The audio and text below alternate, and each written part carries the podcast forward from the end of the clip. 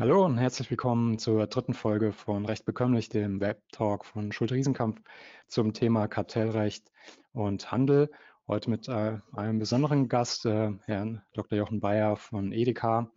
Ähm, gleich noch ein paar Worte, Worte zu meinem äh, Gast, auf den ich mich heute wirklich sehr freue und ich glaube auch äh, viele der Teilnehmer äh, sich besonders freuen, etwas mal ähm, aus Handelsseite, aus Handelssicht zu sehen. Ja, wir sind zurück aus der Sommerpause. Als ich ähm, nach den ersten beiden Folgen eine Sommerpause ankündigte, ähm, war mir nicht ganz bewusst, ähm, dass äh, die Sommerferien äh, in Bayern ähm, quasi äh, so lange dauern, bis jetzt bei Edeka schon die Lebkuchen im Regal stehen. Ähm, jetzt wir schon im Herbst, aber ich glaube, das Warten hat sich gelohnt. Und ich freue mich jetzt auf ein äh, interessantes Gespräch mit Herrn Bayer äh, zum Thema Kartellrecht und Handel. Ja, Herr Bayer hat eigentlich ähm, ja erstmal, wenn ich so sagen darf, ein bisschen ähnlich begonnen, seine Karriere wie ich auch. Ähm, promoviert im Kartellrecht bei Herrn Möschel 2007 zu einem äh, kartellrechtlichen äh, Thema und dann in ähm, ja, verschiedenen Großkanzleien gestartet, ähm, auch zum Thema Kartellrecht dort ähm, beraten, eben auch äh, die Handelsseite. Und ich nehme an, so äh, ist er dann auch bei Edeka gelandet im Herbst 2012, wenn ich es richtig sehe, und bearbeitet dort äh, seitdem als Syndikus-Anwalt vor allem das Thema Kartellrecht, hat äh, dort, ähm, wer sich mit dem Thema beschäftigt, ähm, wird es wissen, sicherlich die eine oder andere kartellrechtliche Schlacht schon schlagen dürfen. Ähm, und mittlerweile, wenn ich es richtig verstanden habe, beackern Sie mit zwei Personen das Kartellrecht bei Edeka in-house und haben sich aber auch dem Thema Datenschutz ähm, angenommen, ähm, was ja auch natürlich mittlerweile ein sehr drängendes Compliance-Thema ist. Ja, mit diesen einleitenden Worten erstmal herzlichen Dank, ähm, Herr Bayer, dass Sie sich die Zeit genommen haben, ähm, hier unserem kleinen Format äh, beizuwohnen. Ähm, ich habe schon angekündigt, viele sind äh, gespannt darauf zu hören, ähm, was ein Kartellrechtssyndikus aus Handelssicht äh, zu den Themen beizutragen hat, die wir äh, vor der Pause schon äh, besprochen haben. Ähm, deshalb nochmal herzlichen Dank und äh, herzlich willkommen. Ja, vielen Dank, Herr Künstler. Ähm, wunderschönen guten Tag auch zusammen. Ich freue mich in der Tat sehr, hier zu sein, ähm, auch mal aus Handelssicht äh, tatsächlich mal in diese zu dieser Diskussion was beitragen zu können.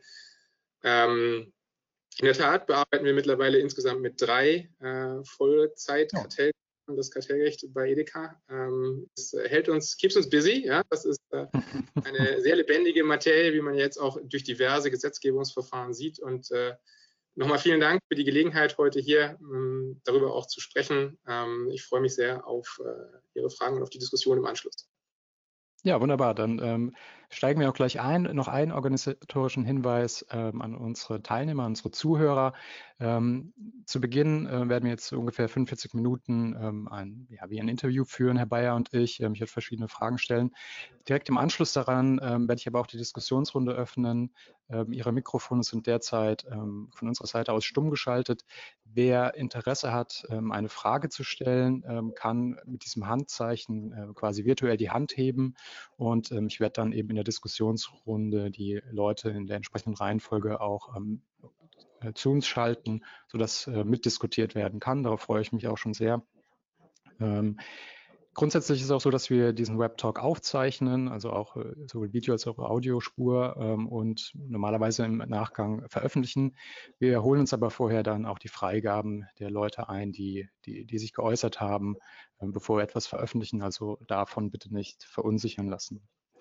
Gut, dann äh, würde ich sagen, steigen wir äh, ein. Und ähm, ja, in den ersten beiden Folgen mit Herrn Bender und ähm, Herrn Lademann ähm, haben wir viel über auch über die äh, Handelsallianzen, über die europäischen Handelsallianzen, die sogenannten ERAs, äh, gesprochen und auch über den entsprechenden Bericht der EU-Kommission, der da veröffentlicht wurde im Frühjahr. Ähm, deswegen jetzt auch die Frage an Sie aus Sicht ähm, des Handels.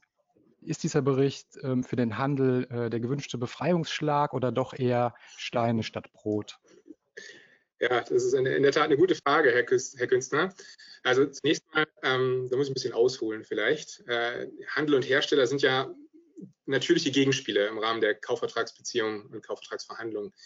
Ähm, ganz bezeichnend für dieses Verständnis war für mich ein Satz, den mal übrigens ein Maschinenbauer, ähm, als ich noch Anwalt in Stuttgart war, zu mir gesagt hat, wissen Sie, Herr Bayer, wenn Sie was verhandeln ähm, und Sie für Ihr erstes Gebot, das Sie in den Raum stellen, Sie wollen was verkaufen, dann nehmen Sie vom Unverschämten das Doppelte.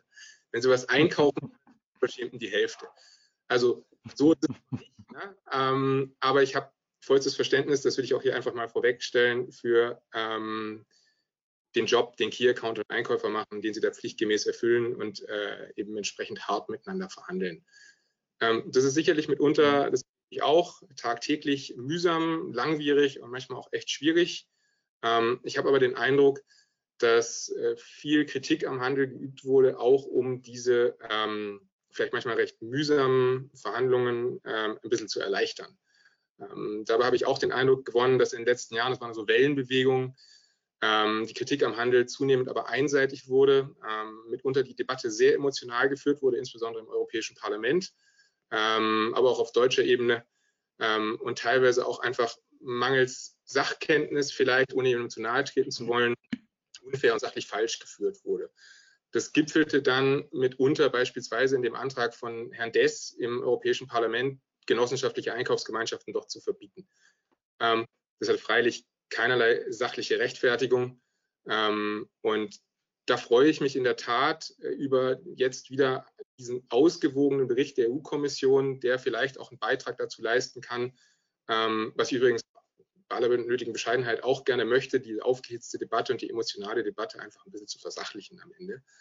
Ähm, dabei muss man auch sagen, dass letzten Endes der Befund des Berichts ähm, wenn man sich mal so die Historie mal mindestens der letzten zehn Jahre anguckt, jetzt nicht wahnsinnig überraschend ist. Also es gibt da äh, viele ähm, Berichte und Studien, Leitlinien, die äh, in ähnliche Richtungen gegangen sind. Das ging beispielsweise ja schon mit, der, mit dem Sondergutachten der Monopolkommission vor zehn Jahren los, mhm. die, mhm. dass die äh, Konzentration im Handel jetzt äh, kein, keine besorgniserregende Entwicklung ist und trotzdem hinreichend Wettbewerb gegeben ist. Ähm, die Kernbotschaften des Berichts an sich sind ja im Grunde genommen, ähm, dass die Händlerallianzen durchaus zu Effizienzen ähm, führen können, und zwar das auf jeder Ebene tun. Ähm, der Bericht wurde ja auch kritisiert dafür, dass er äh, ein bisschen allgemein bleibt. Ähm, ich bin froh, dass wir mittlerweile ähm, auch in der Lage sind, äh, Effizienzen von Händlerallianzen auch evidenzbasiert, jedenfalls, das will ich nicht verallgemeinern, auch Pauschalierung geht da sicherlich fehl, aber Händler, Effizienzen von Händlerallianzen, jedenfalls einer Händlerallianz, nämlich Aschecor, äh, nachzuweisen und zu zeigen. Und das auf jeder Stufe der Vertriebskette bis hin zum Verbraucher. Mhm. Also ein positives Fazit ähm, letztendlich aus, aus Ihrer Sicht. Ähm, äh, für die Handelsallianzen. Äh, gleichwohl, Sie sprachen es an, der Vorwurf ähm, war ein Stück weit auch, ähm, dass der Bericht recht allgemein ist und ähm, nicht so auf Details eingeht. Also äh, ich glaube, äh, es gibt wahrscheinlich eine große Einigkeit, dass generell ähm, gerade Einkaufsgemeinschaften Effizienzgewinne ähm, fördern können oder herbeiführen können. Ich denke, da gibt es wahrscheinlich keine ähm, ja, große Gegenrede.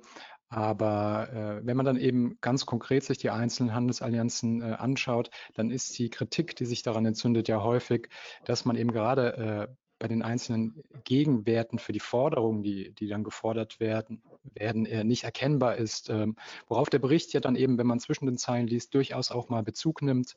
Ähm, auch Herr Engelsing vom Bundeskartellamt hat das ja ähm, vorgetragen, wobei ich so verstehe, er hat es vorgetragen, weil es ihm zugetragen wird, ohne dass er jetzt gesagt hat, das sei dann auch so, aber äh, zumindest scheint es ja auch etwas zu sein, was durchaus mal beim Bundeskartellamt ankommt. Ähm, die Frage, was ist eigentlich der Gegenwert für die konkreten Forderungen?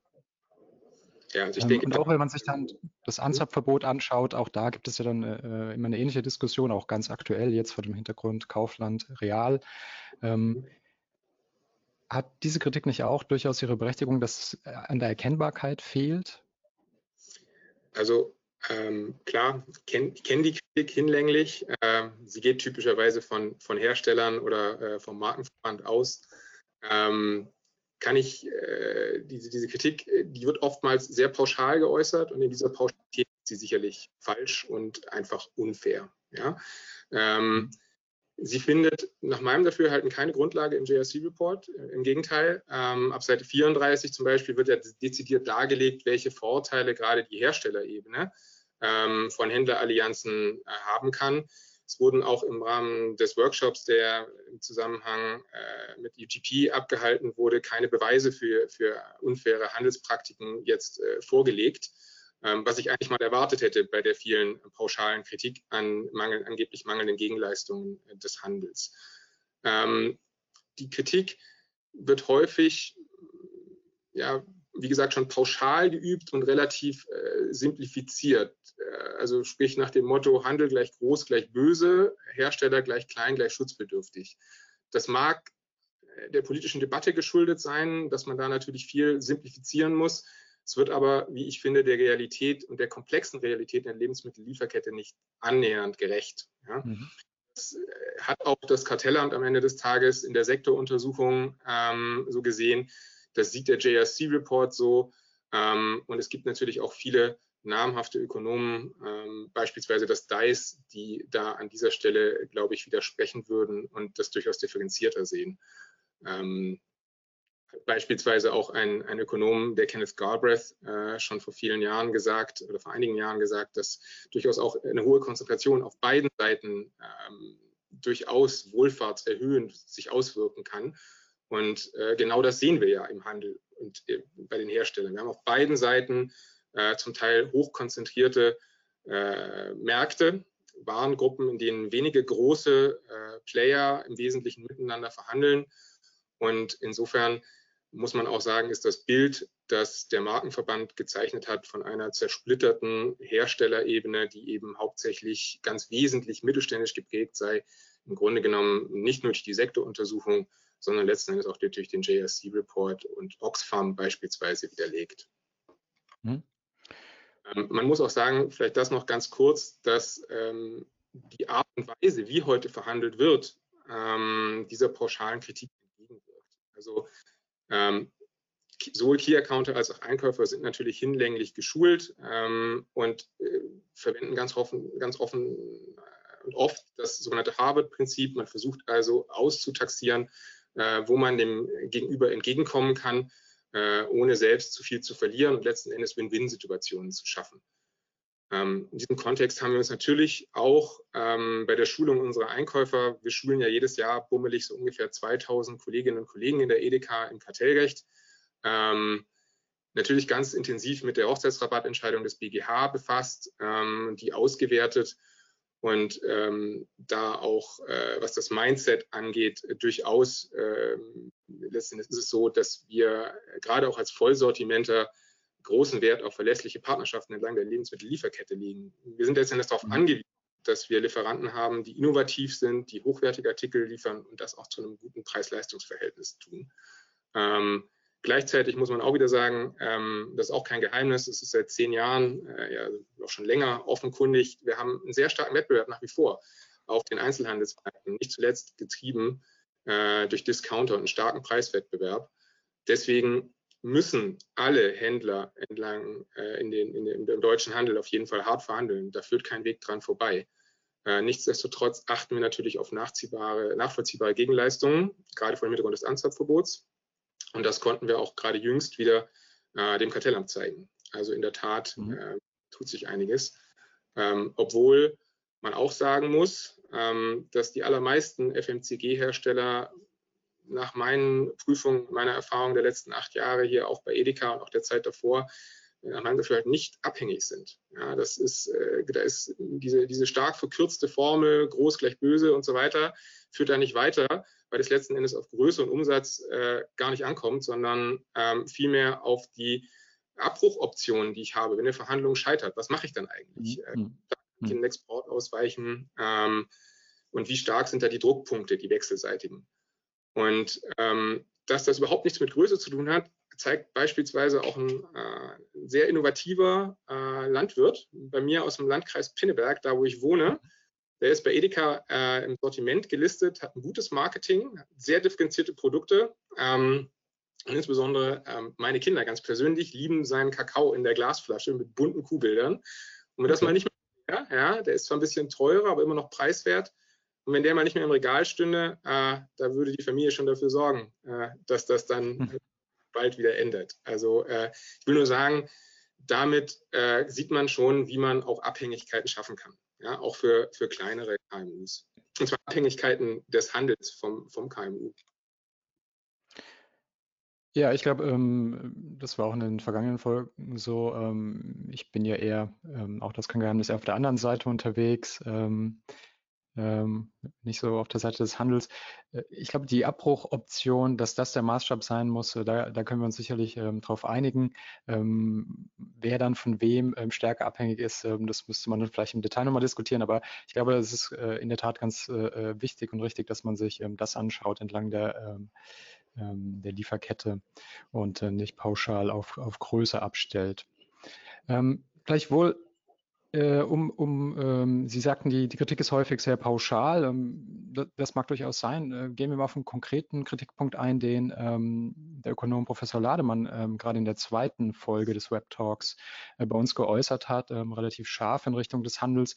Und er sagt mhm. eben, äh, ähm, oder in Richtung der europäischen Handelsallianzen. Er hat dort eben gesagt, er hat erhebliche Zweifel, dass sich letztendlich diese, diese Zahlung, diese auch Einmalzahlungen, die da ähm, gemacht werden müssen gegenüber den äh, europäischen Handelsallianzen, dass sie sich letztendlich gar nicht ähm, auf die, äh, dass sie nicht rechnungswirksam werden und der Verbraucher das Ganze gar nicht ähm, dann im Regal an seinem Preis äh, spürt oder sieht. Hat er Zweifel gehegt? wie sehen Sie das? Ja, also in meiner Wahrnehmung, ähm, auch wenn ich mir so die ökonomische Literatur äh, angucke, ähm, steht Herr Lademann mit dieser These, also mit dieser Unterscheidung rechnungswirksam nachträgliche Vergütung für die Frage, ob die Verbraucherwohlfahrt gesteigert wird, ziemlich alleine da. Ähm, in meiner Wahrnehmung ist es eher so, dass äh, die Literatur da unterscheidet zwischen linearen und nicht linearen Preissenkungen und Unterschieden. Mhm. Ähm, die allermeisten Errors, und auch da bitte wieder Pauschalierung äh, natürlich äh, nicht gut, ähm, sind in der Regel Einkaufsorganisationen, ähm, wo man ja sagen muss, okay, und das ist auch wieder äh, der ökonomischen Literatur zu entnehmen, beispielsweise Herr Wey hat das äh, dargestellt, ähm, dass eben äh, Einkaufsmacht zu einer Erhöhung der Nachfragemenge führt und damit aufgrund von nicht linearen Konditionen zu niedrigeren Einkaufspreisen. Und am Ende des Tages bei starkem Wettbewerb auf der Einzelhandelsebene, den wir in Deutschland nach wie vor unstreitig haben, ähm, führt das zu niedrigeren äh, Preisen für die Konsumenten. Ähm, ich würde aber sagen, das ist, äh, das ist ja nicht nur, da gibt es ja auch andere Studien jetzt aus dem vergangenen Jahr, beispielsweise die Molina-Studie, die das nachgewiesen hat für eine Einkaufskooperation 2014 in Frankreich für Besser. Äh, mhm. dort wurde der Ladenverkaufspreis sogar stärker gesenkt als die Einkaufspreisreduzierung, die durch die Einkaufskooperation erzielt werden konnte. Äh, knapp zwei Prozentpunkte stärker sogar. Und sogar Außenseiter der Einkaufskooperation im Anschluss dann die Preise stärker gesenkt, um mit ihren Wettbewerbern, die an der Einkaufskooperation teilgenommen haben, ähm, eben mit denen Schritt halten zu können. Okay. Ähm, das ist bei Kostensenkungen ähm, sicherlich so, dass die weitergegeben werden, ähm, um starken Wettbewerb äh, standhalten zu können. Äh, das gilt natürlich nicht gleichermaßen für jedenfalls vertragliche Kostensteigerungen. Ja, da sehe ich das mhm. anders. Mhm. Okay. Ähm, eine, ein anderer Kritikpunkt geht äh, in die Richtung, dass bezweifelt wird, dass es äh, auch wirklich einen Mehrwert ähm, schafft, da nochmal nach äh, Brüssel oder wo auch immer hinzufahren, von Deutschland aus und zentral mhm. zu ähm, äh, verhandeln und dann letztendlich doch wieder ähm, mit den nationalen ähm, Handelsketten, die ja dort gemeinsam verhandeln, bei den ERAs erstmal do, doch wieder auf nationaler bis hin teilweise auf regionaler Ebene die Konditionen dann doch wieder ähm, äh, zu verhandeln. Also ähm, mhm. führt es nicht zu einem Mehraufwand letztendlich und dementsprechend auch zu Mehrkosten äh, auf Seiten auch der, ähm, der Hersteller. Äh, und ähm, ja, welchen, welchen Mehrwert äh, generieren die Hersteller äh, dadurch, dass sie äh, letztendlich zweistufig bis dreistufig verhandeln müssen, was vorher ähm, national ohnehin sehr unterschiedlich gehandhabt wurde? Also ich glaube schon, dass damit erhebliche Effizienzgewinne einhergehen. Und ich, ich spreche jetzt äh, sozusagen äh, aus der, aus der Agecore-Sicht und aus der Agecore-Brille. Mhm. Zum einen denke ich, wird äh, der Vorwurf, ähm, dass da Geld bezahlt wird, nur um eine Runde mehr zu verhandeln am Ende des Tages durch den JSC-Report belegt. Das vielleicht mal zuerstens. Ja, also da ab, wiederum ab Seite 34, da kann man, kann man nachlesen.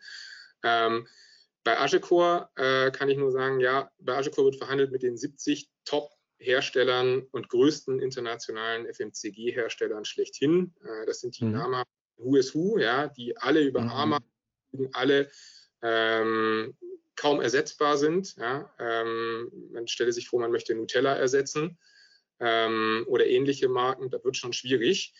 Ähm, und äh, die Agecore erzielt zahlreiche Effizienzen, auch für die Hersteller. Also zum Beispiel konnten, können wir zeigen, ja, äh, dass diejenigen, die mit Agecore verhandeln, ein vielfältigeres Angebot ihrer Produkte in den Regalen der Mitgliedsunternehmen finden.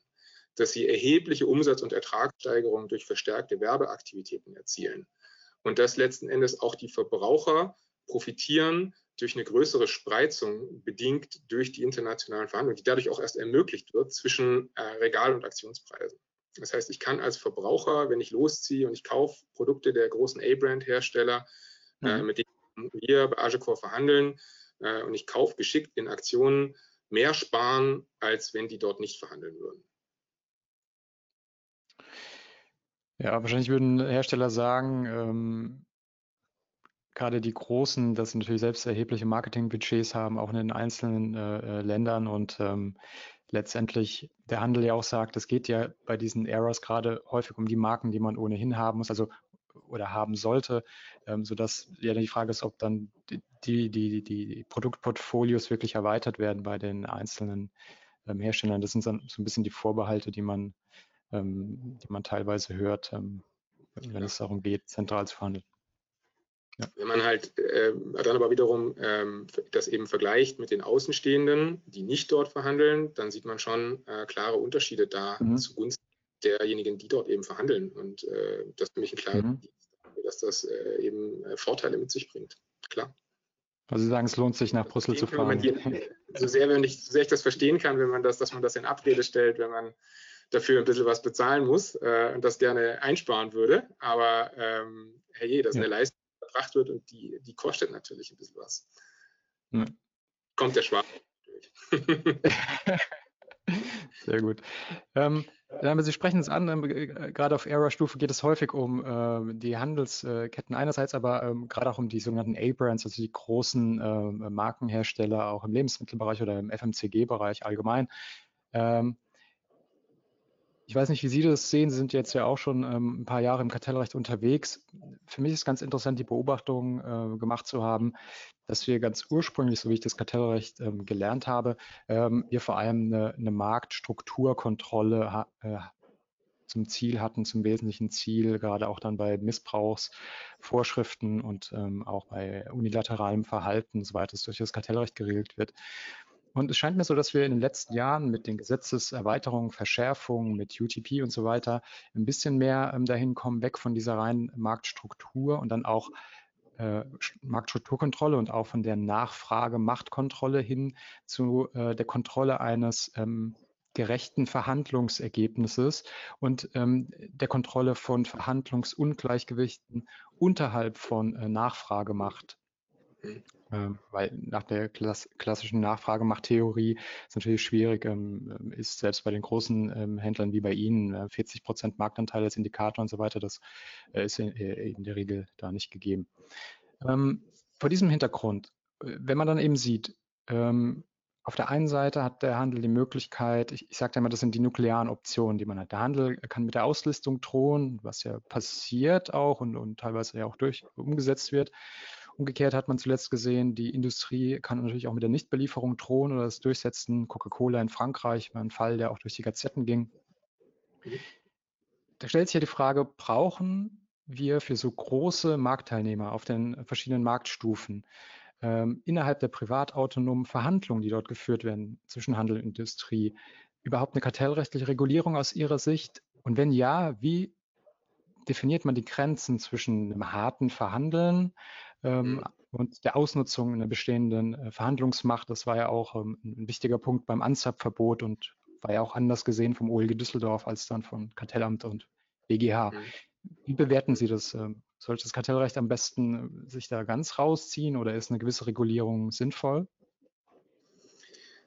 Also ich denke, die Regelungsdichte ist schon enorm. Ja? Und ähm, das Kartell, so wie es äh, momentan steht, ähm, erfasst aus meiner Sicht äh, hinreichend äh, Exzesse, so sie denn stattfinden. Ähm, mit einer Ausnahme, äh, nämlich vielleicht die Territorial Supply Constraints, auf die wir vielleicht nachher noch kurz zu sprechen kommen können, mhm. sprich die Segmentierung von äh, Märkten anhand von Ländergrenzen durch äh, gewisse unilaterale Verhaltensweisen. Ähm, mhm. Aber ähm, also ich denke, dass es natürlich auch hier wieder auf den Einzelfall ankommt. Ähm, die Grenze zwischen hartem Verhandeln ähm, und, und äh, einem Marktmachtmissbrauch, die ist dem GWB, wie es heute steht, äh, und, und, auch den geltenden Strafgesetzen zu entnehmen. Hat man ja beispielsweise auch an der Auseinandersetzung von VW mit Prevent gesehen. Das ist keine, keine handelsspezifische Besonderheit, äh, dass mhm. dort äh, ja, mitunter ähm, äh, ökonomische Forderungen durchzusetzen, indem man beispielsweise äh, ja, nicht mehr liefert oder eine, einen Lieferstopp androht. Ähm, und ähm, ja, ich denke da aber dafür, dass das äh, geltende, die geltenden Gesetze, so wie sie stehen und liegen, diesen Sachverhalt ganz gut erfassen. Gut. Ähm, vielleicht sprechen wir mal ein bisschen ähm, über Preise, ja, denn ähm, das ist ja letztendlich, worauf es dann auch ähm, ankommt. Ähm, wenn wir uns den LEH anschauen, Sie hatten das vorhin schon angesprochen, dann ist der Preisdruck weiterhin sehr hoch. Ja, es ist ja auch, ähm, wurde lange Zeit auch, im, oder wird immer noch diskutiert, dass wir in Deutschland gerade für ähm, das Geld, das, äh, das uns Bürgern zur Verfügung steht, relativ wenig für Lebensmittel ausgeben im Vergleich auch zu unseren europäischen Nachbarn. Ähm, der Preisdruck ist sehr hoch, auch durch den äh, Discount. Umgekehrt sehen wir aktuell äh, Umfragen. Es gibt eine äh, äh relativ bekannte Umfrage, ich glaube von der ARD war, äh, war diese Umfrage, ob Verbraucher denn nicht äh, bereit wären, mehr Geld für Lebensmittel zu zahlen. Und die haben das ganz mehrheitlich bejaht, insbesondere wenn es bei den Herstellern und noch mehr, wenn es bei den Landwirten dann auch ankommt, was man mehr zahlt für die Lebensmittel. Ähm, ist dann immer die Frage, ähm, man gibt das eine an und verhält sich dann im, im Supermarkt dann beim Einkaufen doch anders. Aber das, das zumindest äh, finde ich ja ganz bemerkenswert, dass Verbraucher in Umfragen erstmal sagen, ja, wir sind bereit, mehr Geld zu zahlen.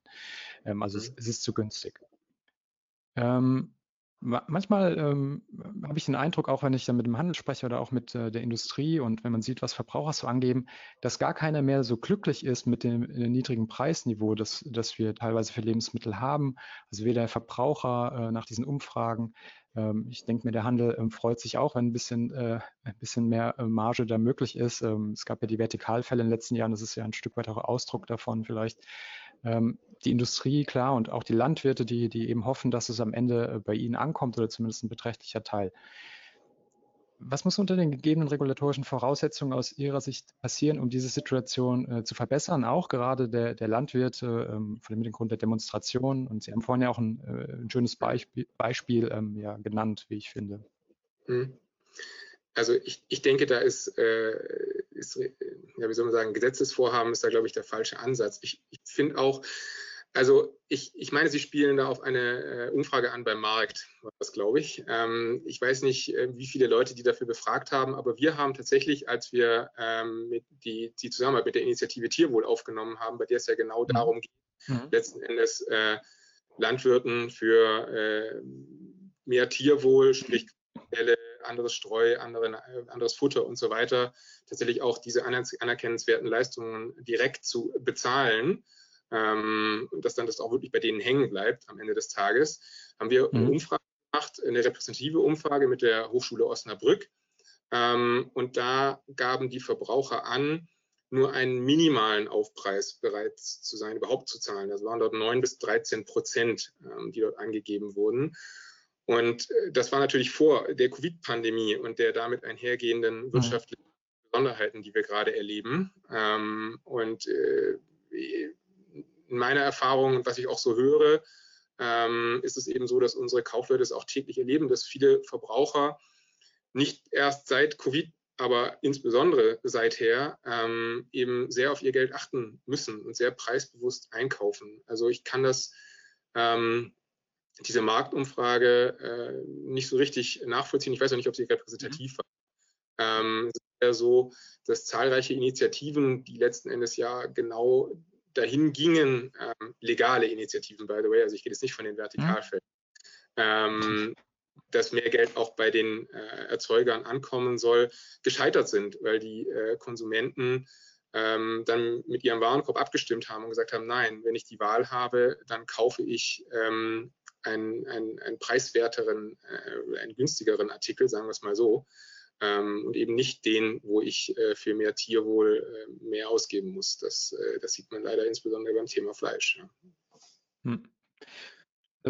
Das heißt, im Endeffekt würde das nur funktionieren, wenn, wenn äh, es allgemein so reguliert wird, dass es im Grunde diese, diese Billigangebote per se schon nicht gibt, weil die, äh, ich sag mal, regulatorischen Anforderungen an ähm, was Umweltschutz, was Löhne und so weiter angeht, ähm, so flächendeckend sind, dass äh, die Preise ohnehin höher wären und dieses ganz günstige, die ganz günstige Alternative dann ähm, vielleicht ähm, ja, so gar nicht mehr äh, äh, möglich ist. Nee, das würde ich so nicht sagen. Ähm, mhm. Ich denke, Preisregulierung ist, ist immer der schlechteste Weg. Also das hat für mich so einen Anklang ähm, von, sicher, ich habe es pointiert, Planwirtschaft. Und das mhm. haben wir gelernt, dass das kein Erfolgsmodell ist. Ja? Mhm. Ähm, und ähm, wir müssen, glaube ich, insbesondere an die Menschen denken, die sich einfach keine erheblichen Mehrausgaben leisten können. Ja? Ähm, und wenn wir jetzt alle die Preise erhöhen, ähm, also sprich regulatorisch dafür sorgen, mhm. dass es keinen Preiswettbewerb mehr gibt, in gewissen Bereichen. Damit ist, glaube ich, keinem gedient, sondern wir alle müssen essen und trinken und müssen das möglichst äh, gesund und preiswert tun. Ähm, und ich denke, da gibt es auch bessere Wege als regulatorische Wege. Also zu nennen ist da sicherlich die Initiative Tierwohl, ähm, die ich finde, da einen ganz wichtigen Beitrag zu leistet. Ähm, wir haben seit Jahren eine Kooperation mit dem WWF, um da für mehr äh, Umweltschutz einzutreten beispielsweise. Ähm, und gerade bei der genossenschaftlich geprägten Edeka gibt es äh, man nehme das Beispiel aus Pinneberg mit dem Landwirt, ne? ähm, mhm. genauso eine, beispielsweise eine Eismanufaktur aus Hamburg. Es gibt ganz viele Kooperationen mit regionalen Erzeugern, äh, die direkt in die Märkte liefern, wo man dort dann ähm, einfach die Wahl hat. Also sprich, das gilt ja jetzt, ist ja kein, äh, das gilt auch nicht nur für die Edeka. Vollsortimenter bieten einfach seit Jahrzehnten ihren Kunden die Wahl. Ihr könnt wählen, ihr könnt euch aussuchen, ähm, wollt ihr mehr Geld für Tierwohl auswählen, da habt ihr die Möglichkeit oder für Bioartikel oder, und das geht ja, das ist ja auch jetzt kein, es gibt ja auch viele andere, die das machen. Ja, also mhm. muss, denke ich, den Konsumenten die Wahl geben und ich habe es ja auch im Zusammenhang mit der Initiative von Frau Klöckner letzten Endes bei LinkedIn gepostet. Ich denke, wir brauchen ein gesellschaftliches Umdenken und dafür muss man werben, genauso wie für Klimaschutz. Mhm. Ähm, dass man, dass man da letzten Endes bei den Verbrauchern die Sensibilität dafür weckt, was, und da fand ich den Marktbeitrag eigentlich ganz gut, ja, äh, die Sensibilität mhm. weckt, äh, dass eben, wenn man Tierschutz will, wenn man biologische Produktion will, wenn man äh, Umweltschutz will, dass das halt nicht umsonst ist ähm, und dass man bereit ist, wenn man kann, ja, ähm, sich dafür einzusetzen, und eben dann mehr Geld dafür auszugeben. Aber Preisdiktate oder Preisregulierung ist aus meiner Sicht der falsche Weg. Das wirkt den Wettbewerb hm. ab und das, das ist nicht gut. Hm. Ja, klar, klare Meinung. Ähm, vielleicht ergänzen noch, ähm, ich fand das äh, ganz interessant, ähm, Lidl, ich meine, es war Lidl, hat ja diese, äh, diesen Versuch gestartet, äh, nur noch Fairtrade-Bananen ähm, anzubieten und den dann abgebrochen nach relativ kurzer Zeit. Ähm, weil es sich ähm, auch nach der Analyse der GfK ähm, wirklich sehr negativ ausgewirkt hat. auch da könnte man sagen, hat dann der Verbraucher, ich meine jetzt vielleicht ausgerechnet Discount, aber hat der Verbraucher ja auch schnell mit dem Warenkorb abgestimmt. Und ja, äh, da muss man eben sehen, ich finde den Einsatz ganz interessant. Ähm, Sie sagen, man muss den Verbraucher informieren, äh, dass er die Möglichkeit hat, ähm, auch die, das differenzierte Angebot, das es ja heute schon größtenteils gibt in den äh, Märkten, auch nutzen kann und versteht, was er mit seiner Verbraucherentscheidung auch äh, bewirken kann. Ich meine, ich meine, dass das ein, ein, ein wichtiger Ansatz ist. Es ist natürlich ein, es ist keine kurzfristige, einfache Lösung, die man sich ähm, heutzutage ja häufig auch von der Politik äh, äh, wünscht.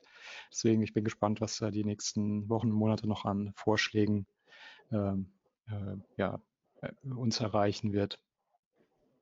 Ähm, einer dieser Vorschläge ähm, ist ja, äh, ein bisschen haben wir jetzt eigentlich schon drüber gesprochen, äh, dass man das, äh, das Verbot des Verkaufs unter Einstandspreis für Lebensmittel, das wir heute ja in, im GWB schon haben, äh, erweitert und eben erstreckt auf die Herstellungskosten der Landwirte, ähm, weil man eben gerade im Bereich äh, Milch, wie ich selbst in den letzten Monaten erfahren habe, ähm, hat man ähm, Milch, Milchgelder, die die, die, die Kosten ähm, der Landwirte äh, nicht decken. und so dass sich da eben die Frage stellt, muss man dieses oder kann man dieses Verbot ähm, erweitern auf ähm, Herstellungskosten? Ähm, ich habe jetzt eine, eine, vage Vermutung, wie Sie darauf antworten, aber gleichwohl würde mich äh, interessieren, ähm, sollte, man, sollte man die Norm hier erweitern? Also zunächst mal, ich kann natürlich hier nichts über Vertragsbeziehungen sagen, die ich nicht kenne. Ne? Also ich kenne ja. nicht die äh, Vertragsbeziehungen der Landwirte mit ihren Molkereien beispielsweise. Aber ich glaube schon, ähm, in der Tat, das wird Sie jetzt nicht überraschen, dass zusätzliche Regulierung nicht notwendig ist, um den Landwirten zu helfen. Da, da gibt es viele Beispiele für, dass Unternehmen das auch besser regeln können. Ähm, siehe zum Beispiel die ITW. Ja. Ähm, oder viele Kooperationen mit, mit, äh, mit Genossenschaften. Letzten Endes hat auch das Bundeskartellamt in der Sektoruntersuchung Milch 2012 ja festgestellt, dass im, untersuchten Zeitraum 2009 bis 2011 die Milchgelder sich fast verdoppelt haben. Mhm. Ähm, und ähm, dass Erzeuger natürlich 28 äh, GWB ähm, und diverse Möglichkeiten haben, äh, miteinander zu kooperieren ähm, und als darüber hinaus auch weitere Möglichkeiten haben, für sie unbefriedigende äh, Lieferkonditionen zu, zu verbessern, zu ändern. Also beispielsweise, mhm. wenn ich genossenschaftlich organisiert bin als Erzeuger, dann gibt es politische Wege in der äh, Vertreterversammlung, Einfluss auf die Geschäftspolitik der Molkerei zu nehmen ähm, und Anlieferbedingungen dort zu ändern. Freilich gesetzt den Fall, ich schaffe die entsprechenden Mehrheiten dafür. Mhm. Ähm, das sind sicherlich nicht immer die einfachsten Wege, ähm, aber das mhm. sind vielleicht auch die besten. Mhm. Ähm, letzten Endes muss man auch sagen, dass die Monopolkommission sich mit guten Gründen im 63. Sondergutachten für die Abschaffung des Verbots von Untereinstandspreisverkäufen auf Handelsebene ausgesprochen hat. Ähm, ja. Teil sind diese Argumente dort auch auf mhm. diese Debatte hier übertragbar, weil ich denke schon, dass es auch Landwirten wichtig sein muss und wichtig ist, letzten Endes Preiswettbewerb auch zugunsten der Verbraucher zu machen. Ähm, und das ist letzten Endes der ökonomischen Entscheidung der Leute überlassen sein sollte, äh, zu welchen Preisen sie letzten Endes ihre Waren anbieten. Hm. Das heißt, ähm, keine Erweiterung des 20 Absatz 3 Satz 2 Nummer 1 aus Ihrer Sicht. Ich denke, wir brauchen nicht immer weniger Wettbewerb, sondern mehr. Wir müssen die Innovation, die Kreativität der Leute stärken. Ne? Der, der, der, der mhm. sehr innovative Landwirt bei mir aus Pinneberg, hey, ja, das, wer das der schafft, können auch andere, glaube ich. So, von daher, ähm, glaube ich, müssen wir mehr Handel, Handlungsspielräume schaffen und Leute ähm, ermuntern, ermutigen, äh, da innovativ mhm. zu sein ähm, und sich für ein gutes Marketing einzusetzen und äh, nicht immer mehr Handlungsspielräume da einschränken. Und äh, ja. da würde ich tatsächlich auch äh, das vielleicht noch ganz kurz äh, da auch mhm. Persönlichen Wahrnehmung mehr, mehr Unterstützung wünschen, auch äh, vom Bundeskartellamt und vom Bundeswirtschaftsministerium ähm, für den Wettbewerb der Institutionen. Einfach äh, gerade auch vor dem Hintergrund der Ansinnen von Frau Klöckner, Preisregulierung bei Fleisch und Wurst oder jetzt mhm. gerade der mhm. Competition Tool der EU-Kommission. Ähm, mhm. Ansätze gehen aus meiner Sicht in die, in die falsche Richtung. Ähm, Sie haben Frau Klöckner angesprochen. Äh, das führt mich zur UTP-Richtlinie und deren Umsetzung. Der Entwurf ist da. Ähm, er sieht oder ja, er sieht derzeit im Grunde eine 1 zu 1 Umsetzung ins Agrarmarktstrukturgesetz ähm, vor, das dann auch Lieferkettengesetz heißen soll. Ähm, wie bewerten Sie äh, den Entwurf? Also ich denke, es ist äh, ganz wichtig, dass wir da ähm, zu einer 1 zu 1 Umsetzung kommen und nicht über das mhm. hinaus was äh, letzten Endes äh, auf europäischer Ebene beschlossen wurde. Wenn wir das tun, schaden wir damit ähm, dem Wirtschaftsstandort Deutschland ganz erheblich und das gerade in einer Zeit, finde ich ehrlich besonders verwunderlich, jetzt gerade, dass diese Debatte in diese Richtung so stark geht, weil ähm, wir haben eigentlich ein Belastungsmoratorium ähm, zu Recht verabschiedet und der Covid-19-Pandemie und der damit einhergehenden mhm. wirtschaftlichen Schwierigkeiten und was wir gerade erleben, ist schon eine, eine unglaubliche Schlagzahl an neuen äh, Vorschlägen für weitere regulatorische Einschränkungen von Handlungsspielräumen der Unternehmen. Ähm, wie das so richtig zusammenpassen soll, weiß ich nicht. Ähm, der ursprüngliche Ansatz der UTP-Richtlinie war ja auch, Landwirte zu stärken. Ähm, ich denke, auch da kann man sich in unserer sozialen Marktwirtschaft fragen, ob denn eine Umverteilung von ähm, ökonomischen Renten jetzt äh, so der richtige Ansatz ist, ob das da dazu passt und auch vor allem zum Gedanken des GWB, ähm, den Wettbewerb mhm. stärken und Handlungsspielräume zu erhalten der Unternehmen. Ähm, aus meiner Sicht ist das, ist das äh, nicht der Fall. Deswegen sollten wir bei einer 1 zu 1 Umsetzung bleiben. Ähm, aktuell habe ich den Eindruck, dass zumindest einige Vertreter ähm, der verarbeitenden Industrie, da gab es ja auch in der LZ äh, Artikel zu ähm, von, mhm. von, einem Hersteller, diese Debatte um die UTP-Richtlinie äh, für, für eigene Zwecke ähm, missbrauchen ähm, und damit in der Politik leider auch Gehör finden.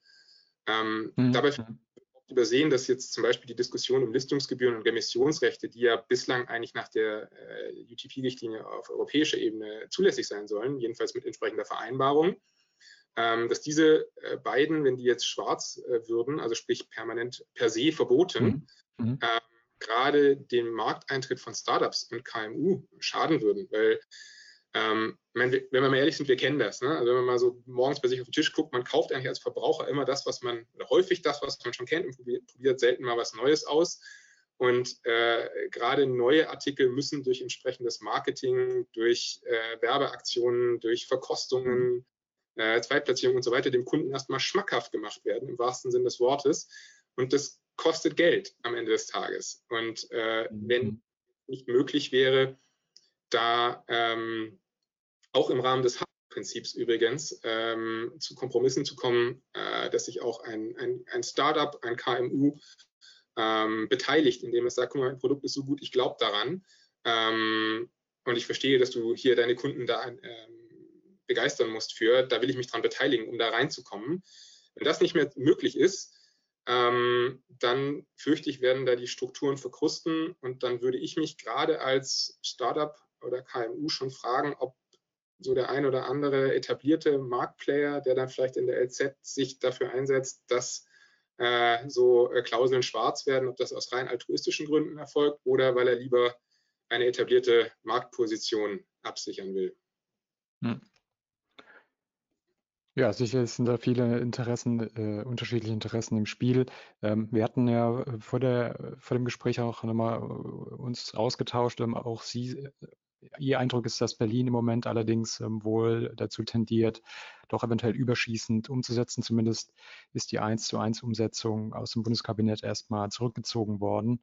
Ähm, also äh, es bleibt spannend, äh, was mit der Umsetzung der UTP-Richtlinie passiert. Und ähm, es scheint so, als wäre zumindest das äh, Schwär Schwärzen, Anführungszeichen, einiger dieser grauen Klauseln durchaus wieder im, im, im Topf und etwas, was vielleicht dann auf uns zukommt in den nächsten Wochen und Monaten. Da vielleicht noch der Hinweis, also äh, dieses Agrarmarktstrukturgesetz, wie es da jetzt als Entwurf zumindest ja mal äh, im Raum steht, das begegnet ja vielen rechtsstaatlichen Bedenken. Ja, also da sind wir ja auch äh, nicht alleine damit, die zu formulieren. Mhm. Bundesrechtsanwaltskammer einiges dazu gesagt. Ähm, selbst das Bundeskartellamt hat sich äh, in der politischen Debatte in Brüssel gegen eine äh, Ausweitung der UTP-Richtlinie über 1 zu 1 hinaus ausgesprochen, mit, wie ich finde, wirklich mhm. sehr guten Argumenten. Ähm, man kann sich freilich auch schon fragen, ob überhaupt die Rechtsgrundlage auf europäischer Ebene für die UTP-Richtlinie die richtige war und inwiefern das hier sinnvoll ist, Wettbewerbsrecht außerhalb des GWB zu schaffen. Ähm, da mhm. mannigfaltige Wertungswidersprüche können wir uns alles ausmalen. Also lange Rede, kurzer Sinn ähm, ich plädiere ganz stark für eine 1 zu 1 Umsetzung. Vielleicht noch äh, eine Anknüpfungsfrage. Welche Behörde sollte zuständig sein, aus Ihrer Sicht? also ähm, da gibt es sicherlich äh, divergierende Auffassungen zu. Ähm, konsequenterweise wäre es wohl ähm, beim Bundeskartellamt angesiedelt. Ja. Hm.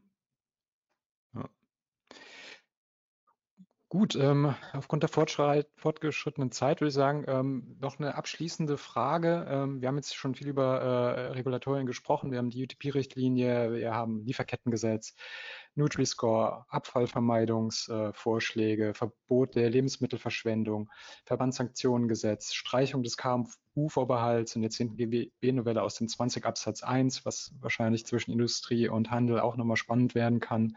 Das neue Kartellrechtstool der EU-Kommission, äh, was Sie auch bei LinkedIn ja sehr kritisch äh, begleiten, ähm, wie ich verfolgen darf. Ähm, auch ohne Fantasie hat man den Eindruck, es ist äh, sehr, sehr viel äh, Regulierung da, gerade auch im Lebensmittelsektor äh, unterwegs und die nimmt ein bisschen Überhand. Generell habe ich jetzt genommen, Sie sehen das, äh, sehen das auch kritisch. Ähm, welche konkreten Regulierungsansätze sehen Sie als wirklich fehlplatziert? Äh, welche mhm. begrüßen Sie vielleicht auch? Und ähm, gibt es vielleicht äh, sogar ein Thema, das Ihrer Ansicht nach fehlt? Also ähm, in der Tat, mir fehlen angemessene verhältnismäßige Impulse, um das existierende Wettbewerbsrecht, so wie es äh, da ist, angemessen verhältnismäßig äh, weiterzuentwickeln. Ähm, da gibt es aus meiner Sicht insbesondere im Bereich der Territorial Supply Constraints äh, noch Handlungsbedarf. Ähm, wir sehen durchaus ähm, Praktiken, ähm, mhm. darauf abzielen, ähm, den gemeinsamen Binnenmarkt zu segmentieren äh, nach, Lande, nach Ländergrenzen. Ähm, da gibt es beispielsweise Kontingentierungen von Waren. Es gibt Preisdifferenzierungen, wenn man in andere Länder exportieren will. Wir hatten den Fall AB InBev, Artikel mhm. 100 AEUV der EU-Kommission. also da, da ist, glaube ich, noch einiges zu tun, insbesondere unterhalb ähm, der, der Marktbeherrschung, ähm, sodass äh, man da dann eben zum gemeinsamen Binnenmarkt kommt. Im Übrigen denke mhm. ich auch, dass äh, beispielsweise die Streichung des KMU-Vorbehalts in 20 Absatz 1 GWB äh, für die zehnte Novelle ähm, letzten Endes auf eine unverhältnismäßige Überregulierung hinausläuft und die, mhm. äh, die, die, Verhandlungen, die komplexen Verhandlungen, insbesondere die harten Verhandlungen, die auch gewünscht sind, wie wir ja im Fall Nestlé beispielsweise gesehen haben, äh, zu sehr einschränken könnten, ähm, zu Lasten ähm, vieler oder aller Verbraucher am Ende des Tages, von uns allen, die wir essen müssen und trinken. Ähm, auch das mhm. Verbandsgesetz ähm, legen äh, zu Recht, wie ich finde, vielen rechtsstaatlichen Bedenken, wurde ja deswegen auch zu Recht vom Bundesrat, Gott sei Dank, erstmal erstmal äh, abgelehnt. Ähm, mhm. Da wir sehen müssen, in welche Richtung das geht, aber ähm, das, das, sehe ich auch mit Sorge, muss man sagen. Ähm, so sehr man da ähm, sagt, man will, man, sich da hehre Ziele äh, hinschreibt, aber ich denke, das deutsche Strafrecht äh, hat in den, in den, vielen Jahren, seitdem es es gibt, gut funktioniert und es macht durchaus Sinn, da an die individuelle Schuld von einzelnen Tätern anzuknüpfen und auch das Schuldprinzip an der Stelle äh, hochzuhalten und da auch an die rechtsstaatlichen Prinzipien äh, zu erinnern. Ähm, ja. Vielleicht noch ein Wort ganz kurz zum NCT. Gerne. In der Tat dass das äh, so äh, mit die schlechteste Alternative und auch die größte Gefahr darstellt, auch für den Wettbewerb als, als solches. Also Sie meinen das, das neue äh, Kommissionstool, das da genau. diskutiert wird? Die Ex-Ante-Regulierung. Ja. Ähm, ja. Ich glaube, dass die immer äh, große Gefahren äh, in sich birgt, ja, weil die ja natürlich immer eine Prognoseentscheidung voraussetzt. Mhm. Und ähm, ja, wir haben nicht zuletzt auch im Fall Kaisers Tengelmann gesehen, dass natürlich solche Prognoseentscheidungen auch mal fehlgehen können. Ähm, wenn die Prognose damals, die für die Untersagung letzten Endes ja angestellt wurde, so sich bewahrheitet hätte, dann müssten wir heute alle äh, Oligopolpreise für unsere Lebensmittel zahlen. Äh, tatsächlich ist es so, dass Frau Klöckner öffentlich über Preisregulierung nachdenkt, weil angeblich die Preise zu niedrig sind. Ähm, mhm werten, aber äh, so richtig passt das aus meiner Sicht nicht zusammen. Und wir haben starken Wettbewerb nach wie vor. Und es gibt auch äh, Ökonomen, gerade letzte Woche habe ich dazu in einer Veranstaltung bei Konkurrenz teilgenommen, die auch sagen, dass das Tippen an sich nicht das Problem ist, sondern dass wir uns mhm. in der gerichtlichen, äh, gerichtlichen Enforcement eher auf Märkte konzentrieren sollten, die getippt sind, weil Tipping ein effizienter äh, Vorgang ist.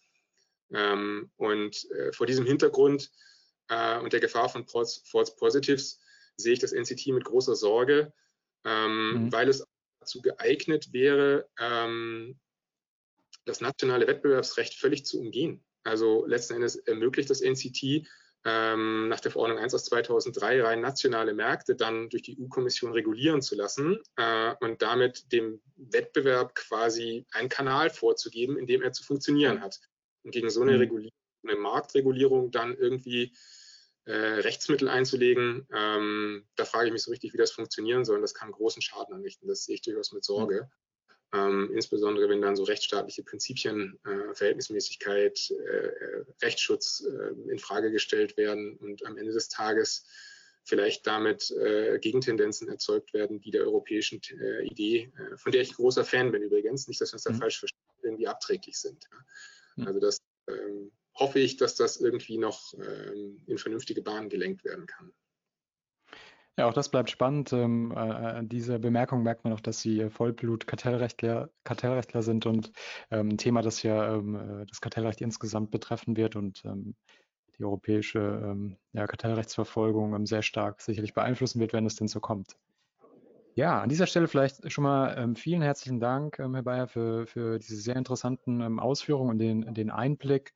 wir haben sicherlich immer noch nur an der Oberfläche gekratzt, aber ähm, ich finde es gut, auch äh, mit Vertretern des Handels ähm, hier mal äh, in offenes Gespräch äh, eintreten zu können. Es war in der Vergangenheit nicht immer äh, ganz so ähm, einfach. Der Eindruck besteht, dass ähm, die Industrie da ein bisschen äh, lauter äh, spricht und sich da ein bisschen klarer positionieren kann. Ähm, deswegen hat es mich umso mehr gefreut, ähm, jetzt Sie hier heute als Gast zu haben. Und wir sind ja auch nicht am Ende. Ich freue mich jetzt vor allem auf die Beteiligung der noch äh, teil, äh, zahlreichen äh, Zuhörer ähm, sind jetzt gefordert oder eingeladen, auch ihre Fragen zu stellen an Herrn Bayer oder auch an, an mich. Ähm, entweder ähm, Sie geben mir ein Handzeichen und ich schalte Sie frei oder Sie schicken mir eine, eine, eine Frage schriftlich rein. Eine habe ich auch schon bekommen äh, zwischendrin. Mit der würde ich jetzt äh, einfach mal starten. Ähm, Herr Bayer, wovon hängt es aus Ihrer Sicht in der Regel ab, ob Hersteller mit einer Einkaufsallianz verhandeln oder nicht? Entscheide, entscheiden die Hersteller so etwas alleine? Ja, da gehören immer zwei dazu. Ne? Also ähm, um zu einer Verhandlung zu kommen, ähm, der, müssen beide das wollen, müssen beide eine Verhandlung dort führen wollen. Ähm, und ich denke schon, dass äh, ja, ist eine bilaterale Veranstaltung.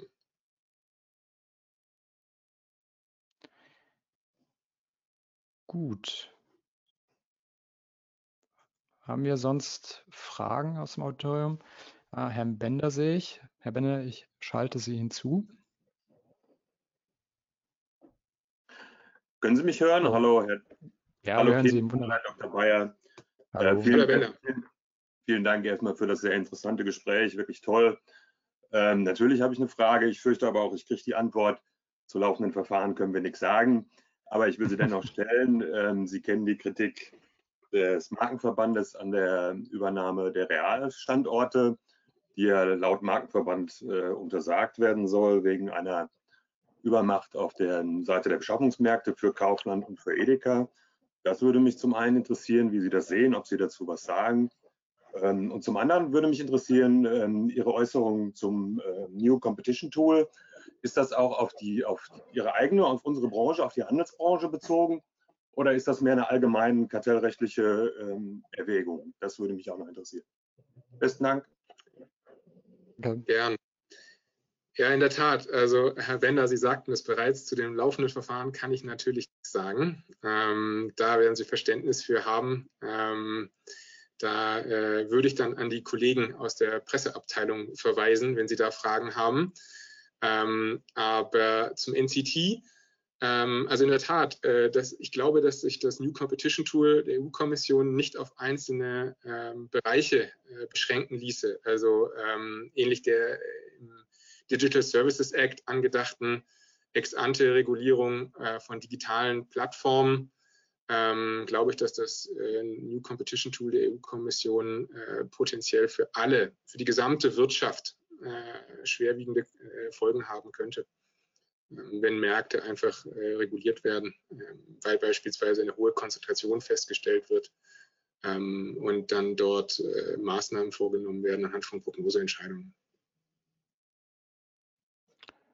Gut, dann habe ich ein Handzeichen von Herrn Schröder. Ja, hören Sie mich. Ja, Herr Küssner? Ja, wunderbar. Hallo. Wunderbar. Vielen Dank. Ja, ich habe eine Frage äh, an Sie, Herr Küstner. Und zwar haben Sie ja. in der Diskussion ähm, ja den Kaskadeneffekt angesprochen. Ähm, der Kaskadeneffekt ist ja, dem liegt ja die These zugrunde, dass ähm, höhere Margen, die äh, ein Hersteller erzielt, dann in der Kette nach hinten weitergereicht werden und der äh, Landwirt dann irgendwie auch etwas davon hat und seine Marge auch erhöhen kann. Ähm, mhm. Die Generaldirektion Wettbewerb hat dazu ja festgestellt, dass äh, weder Anreiz äh, noch Verpflichtung des ähm, äh, Herstellers besteht, höhere Margen in der Kette weiterzureichen. Und auch wir haben unsere Zweifel, dass äh, sowas passiert. Gleichwohl ist das ja mhm. eine These, die äh, der ganzen UTP-Richtlinie zugrunde liegt, weil sonst würde die Einbeziehung der Industrie in den Schutzbereich eigentlich gar keinen Sinn machen. Und auch die äh, Gedanken, die hier schon heute zur Sprache gekommen sind von Frau Klöckner, äh, Werbeverbote für Fleisch ähm, äh, zu äh, verhängen, um eben auch hier die Verbraucherabgabepreise zu erhöhen, äh, die, äh, denen liegt ja auch der Gedanke zugrunde, dass wenn die Verbraucherpreise sich erhöhen, dass dann auch der ähm, Erzeuger am Ende dann höhere äh, Erträge erzielt. Ähm, haben Sie eine Idee, ähm, wie äh, diese These oder Hypothese äh, zu begründen ist? Äh, Sie haben sich ja auch darauf berufen in der Diskussion. Ja, zunächst vielen Dank äh, für die Frage. Ähm, ich kann ja jetzt äh, auch nur als Kartellrechtler sprechen, bin ja kein Ökonom, aber ich finde es äh, in der Tat wenig äh, intuitiv, in, äh, intuitiv zu sagen, ähm, nur weil zum Beispiel der Handel eine höhere Marge hat, wird es am Ende so trickle-down-mäßig ähm, beim Landwirt ankommen. Äh, ich glaube, so eine Kausalität ähm, gibt es nicht. Das hängt letztendlich ja schon äh, davon ab, von den einzelnen Verhandlungspositionen entlang der Kette ähm, die, die Margen eben ähm, sich entsprechend selbst zu verhandeln und sich diese, diese Freiräume zu einem selbst zu holen. Und ähm, nur wegen UTP werden die Verhandlungspositionen, zumindest was äh, die Mengenbündelung und so weiter angeht, äh, beispielsweise Landwirte ja nicht äh, verbessert, so dass, ähm, wenn ich gefragt werde, inwiefern UTP dazu beitragen kann, dass die Landwirte ein höheres Einkommen haben. Ich immer sage, naja, die Preise direkt werden ja äh, nicht dadurch irgendwie reguliert. Ähm, es geht ja mehr darum, dass man Begleiterscheinungen der Verhandlungen ähm, eindämmt, die häufig dazu führen, dass die Ausweichoptionen der Abnehmer größer werden. Also ähm, beispielsweise, indem man eben ähm, ja, kurzfristig äh, kündigt, Ware nicht abnimmt ähm, oder sich eben dann noch ähm, bestimmte Leistungen zahlen lässt von den ähm, Lieferanten. Ich glaube aber, dass ähm, ohne jetzt äh, auch im größeren Kontext die UTP-Richtlinie äh, bewerten zu wollen, nur meine persönliche Meinung ist, dass sie tatsächlich an den Preisen, die die Landwirte am Ende des Tages da werden äh, einnehmen können, ähm, nur UTP alleine signifikant nichts ändern wird. Ja. Es werden vielleicht ein paar der größten Schmerzen gelindert, wenn es eben äh, ja, um die Nichtbezahlung oder Rücksendung verderblicher Waren geht. Ähm, aber ich glaube, wir werden da keinen großen Durchbruch sehen, was ähm, die Bepreisung äh, oder auch dann die Margen der Landwirte angeht. Das, das erwarte ich nicht. Deshalb ähm, will ich den Kaskadeneffekt auch nicht so verstanden wissen, dass das ein Automatismus ist. Für mich ist es nur eben so, und ich glaube, das ist ja auch die Idee dahinter, ähm, auch wenn es um, um die Verbraucherpreise geht, wenn natürlich insgesamt mehr Luft in der, ähm, im Sinne von Marge oder Geld ähm, in der Kette vorhanden ist, kann theoretisch auch äh, mehr verteilt werden. Ob das dann auch gerade bei denen ankommt, ähm, bei denen es der Verbraucher sich vielleicht am ehesten wünschen würde. Äh, das steht nochmal auf einem anderen Blatt und ähm, ist auch schwer zu bewerkstelligen. Also ich, ich mache mir da auch immer meine Gedanken, so jetzt rein kartellrechtstheoretisch, inwiefern das Kartellrecht eine Rolle spielen kann. Ich glaube, vielleicht interessant wäre ähm, eine gewisse Modifikation bei vertikaler Preisbindung. Ja? Ähm, das ist ja in Europa, wird es ja sehr, sehr streng äh, gehandhabt. Ähm, zumindest auf Bundesebene ist es in den USA ja deutlich äh, großzügiger, kein per se Verbot. Ähm, da könnte man vielleicht eher sagen, ähm, ab den Landwirten dann die Kette weitergehend. Ähm, das ist mindestens, was wir brauchen und das dürft ihr auch euch nicht äh, runterverhandeln lassen, egal von wem. Ja? Ähm, aber das ist natürlich auch rechtspolitisch. Das muss man prüfen, ähm, ob das rechtspolitisch sinnvoll ist ähm, ob äh, das nicht dazu führt, dass äh, Innovation abnimmt oder e Effizienz ähm, dann auch entlang der Kette. Aber äh, wenn, wenn man überhaupt so etwas, so einen Eingriff machen möchte, glaube ich, ähm, wäre das zum Beispiel eine Möglichkeit, über die man nachdenken kann. Äh, Werbeverbot, naja, ähm, da, da kann ich jetzt lange was zu sagen. Ich, ich weiß nicht, ob das das bloße Verbot von, von Handzettelwerbung für Fleisch ähm, ja, da einen großen Unterschied machen würde. Da habe ich meine Bedenken, aber ähm, ich glaube, das würde eine eigene Folge wahrscheinlich füllen, sich äh, darüber zu äh, unterhalten. Ja, ich hoffe, das hat die Frage ähm, einigermaßen beantwortet, Herr Schröder. Ja, vielen Dank, Herr Künstler. Nicht zu danken, gerne. Gut, äh, eine weitere Frage, die mich äh, erreicht hat, ist ähm, auch an Sie, Herr, Herr Bayer. Ähm, wie gut sind aus Ihrer Sicht, ähm, Herr Bayer, die Herstellerunternehmen auf die häufig als übermächtig bezeichneten Einkaufskooperationen vorbereitet? Ähm, sind sie gut aufgestellt oder doch häufig noch in alten Strukturen verhaftet? Ich denke, das ist eine Anspielung darauf, dass, das finde ich sowieso ganz interessant in Diskussion, ähm, die, die, die Hersteller werden ja häufig als die Großkonzerne so als ein, was wir kartellrechtlich auch machen, als ein Unternehmen betrachtet, in der Tat gibt es ja aber dann äh, nationale Gruppen und innerhalb äh, der nationalen Gruppen dann ja auch nochmal die einzelnen äh, Business-Einheiten, also keine Ahnung, äh, Süßwaren auf der einen Seite und äh, frische Produkte auf der anderen.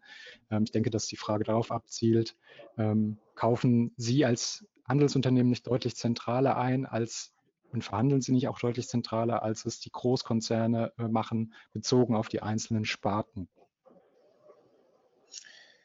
Also ich weiß nicht, wie die äh, Hersteller mhm. einkaufen. Ähm, mhm. Ich weiß nicht, ähm, also in, in, meiner Wahrnehmung ist es so, dass äh, die, ich weiß natürlich, wie unsere Jahresgespräche geführt werden ähm, und äh, wie dort die Verhandlungsteams auch von Herstellerseite besetzt werden. Ähm, und da habe ich schon den Eindruck, dass die sehr gut aufgestellt sind, ähm, sehr professionell und ähm, im Unterschied zu gerade einem äh, hauptsächlich national tätigen Player wie Edeka äh, ein, ein Unglaub, ein, schon einen Wissensvorsprung haben, allein aufgrund der Tatsache, dass viele äh, oder insbesondere alle Hersteller, mit denen wir auf Agecore-Ebene verhandeln, international tätige äh, Hersteller sind und einfach einen Überblick haben darüber, was beispielsweise in Frankreich gerade verhandelt wird, wie, wie dort das Konditionsgefüge ist oder in der Schweiz oder in, in angrenzenden Ländern, natürlich auch insbesondere in Deutschland und diesen mhm. Informationsvorsprung in die Verhandlungen mit einbringen können, um ganz genau zu gucken, was gebe ich vielleicht hier noch dazu oder da, ne, im Sinne des Harvard-Prinzips, äh, was tut mir nicht weh, was kann ich da noch dazugeben.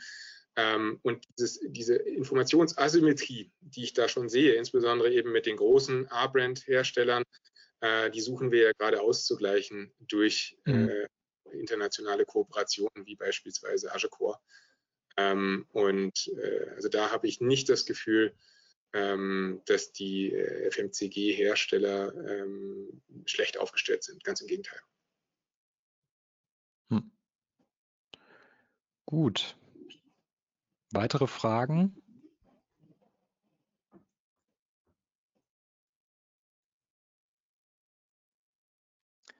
Ja, Herr Schüren.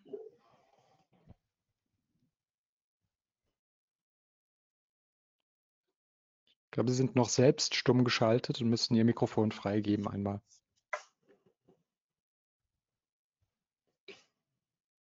Hallo? Ja. Verstehen Sie? Genau, jetzt hören wir Sie. Ja, sehr gut. Äh, ich hätte noch eine ganz kurze Nachfrage, ob ich Sie da richtig verstanden habe. Sie haben ganz kurz über ähm, die Tierwohlgeschichte von Frau Klöckner geredet. Und äh, da habe ich so rausgehört, dass Sie das eher positiv bewerten. Ähm, diese Tierwohl-Initiative, die Frau Klöckner ähm, seit längerem ja betreibt, da ist ja jetzt auch so ein Tierwohl-Kennzeichnungsgesetz geplant, was im Entwurf ist. Ähm, stehen Sie da generell positiv gegenüber diesem nationalen Vorpreschen von Kennzeichnungsstandards, was das Tierwohl angeht, gegenüber? Oder sind Sie da eher einer der Vertreter, die sagt, wir sollten da eher auf europäischer Ebene rangehen? Und es gibt ja auch schon auf europäischer Ebene bestimmte Kennzeichnungsvorgaben, wie zum Beispiel Vermarktungsnorm Eier, die ja eigentlich Kennzeichnungen verwenden, die relativ etabliert sind. Und da gibt es ja auch Kritiker ähm, gegenüber Frau mhm. Klöckner, die sagen, dieses nationale Vorpreschen ist nicht der richtige Weg. Da wollte ich einfach nochmal nachfragen. Vielen Dank. Ja. Gern. ich muss gestehen, dass ich äh, kein Experte bin, was äh, Kennzeichnungsfragen angeht. Aber in der Tat, also diese Gesetzesinitiative von Frau Klöckner, das ist nicht das, worauf ich angespielt habe vorher. Also in, in der Tat glaube ich, dass diese Initiative von Frau Klöckner äh, bei allem nötigen Respekt zum Scheitern verurteilt ist. Ähm, ich halte dort die Initiative Tierwohl, die letzten Endes auf eine Initiative der beteiligten Unternehmen entlang der Lebensmittellieferkette äh, beruht. Ja, ähm, die, die, halte ich für viel erfolgversprechender, ähm, äh, weil dort durch ein ganz bestimmtes Verfahren, das auch mit dem Bundeskartellamt abgestimmt ist, dafür gesorgt wird, dass tatsächlich äh, ein Mehrpreis ähm, tatsächlich bei den äh, Erzeugern, äh, sprich bei den Landwirten ankommt und die unmittelbar davon profitieren und nicht etwa durch äh, gesetzliche Vorgaben dort äh, Kosten erzeugt werden, die dann wieder äh, Teil von Verhandlungen sind.